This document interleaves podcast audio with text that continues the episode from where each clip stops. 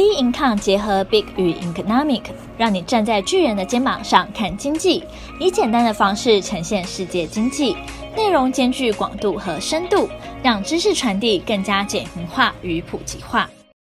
欢迎收听财报狂人这个单元，这个单元是由财报狂人姜太一向各位听众聊聊股市的变化及现况。各位听众朋友们好，欢迎收听财报狂人的频道，我是姜太一。今天我们来聊聊指数权重调整获利术。这个方法它是一个类似吃法人豆腐的方法，会使用的人，我们今天就可以当做来听一个复习。不清楚怎么使用的，就来选一个新的操作方法。有在看台股相关新闻的，相信都会看过。今天是尾盘权重调整生效日，要慎防尾盘震荡等等的一些警语。而权重调整，我们要先知道。它是大型的基金在去做成分股更换的时候，会去定期执行的动作，像是我们的台湾五十基金也会一样的去做更换成分股，也就是把一档成分股卖掉，买进新的。所以说，这些被更换的成分股在当天就会容易有更多的买卖盘。那因为只是单纯的要去做更换个股，反而通常都会集中在尾盘才动作，所以说尾盘就容易会有剧烈的震荡。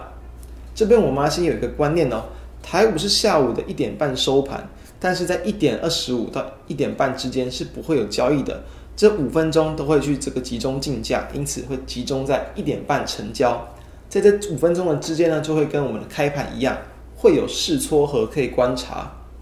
以近期的一个调整日为例哦，八月三十一号的 MSCI 季度调整，台湾指数成分股就新增了五二六九的祥硕，剔除华航跟大同。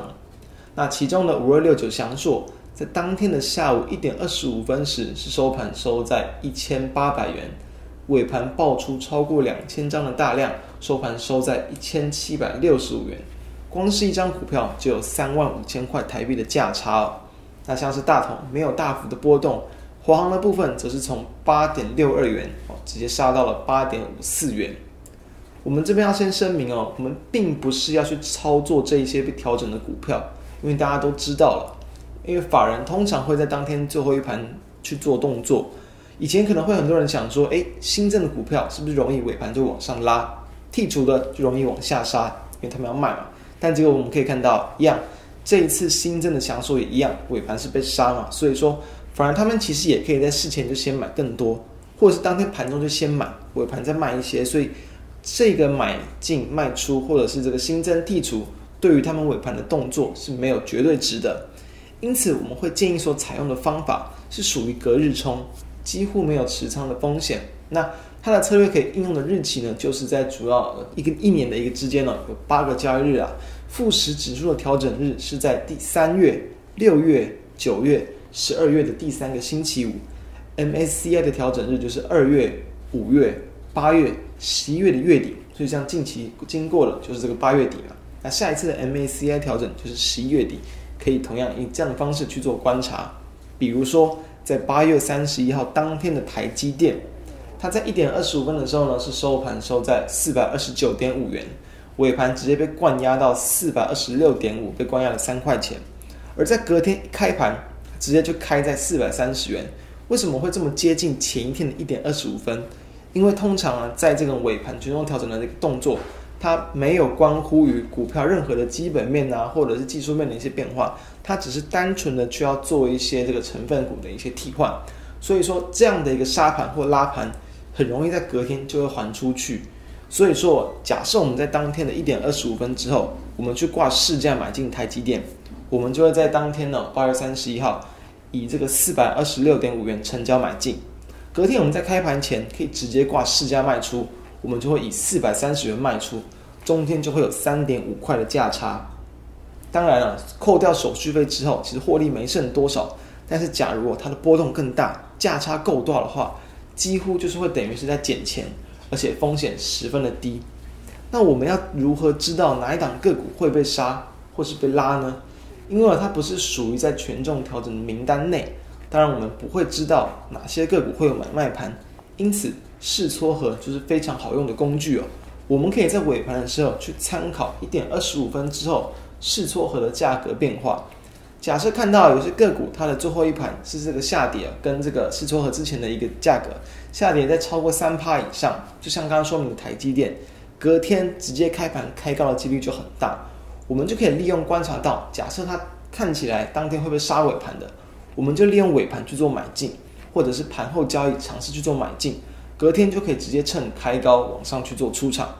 放空的话就是相反，找那种可能会被拉尾盘的标的。我们在上涨的标的先去做放空，隔天开盘直接融券回补。那当然，这个方法也一定会遇到，就是说隔天开高或开低的幅度不够大的情况。不过通常不至于就会顺着原本的前一天的尾盘的方向再去开出。比如说啦，前一天杀尾盘的，隔一天很难再直接往下开低杀盘了。所以说这个方法它的风险十分低。要注意的主要就有三点哦。第一点，标的的流通性哦。量太低的股票不建议做哦，没有券源的当然不能放空，也就不能去找这种往上拉尾盘的去做放空。第二个，时间的紧凑，因为必须要在五分钟之内就找好标的，并且下单，所以说你必须要去熟练，熟练怎么找，熟练怎么去看试撮合，还要选好你的标的。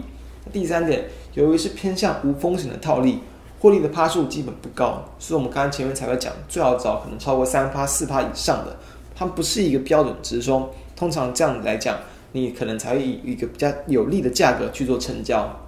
那同时它也是需要比较多的一个额度去做买卖，才会有比较明显的获利。你只去买进一两张，像刚才台积电，你可能最终也只有这个几十几百块的一个获利，没有说一个明显的一个有感。那当然不熟悉这样的操作方法的一个人，毕竟每年你都会有很多次的机会，可以先从我们刚谈的方式来去观察后续这种尾盘也容易有大幅波动的个股，在收盘以及明天的一个表现。之后我在操作上心里就会有一个底了。以上就是我们今天跟大家分享这样的一个操作方法，那我们就下期再见，拜拜。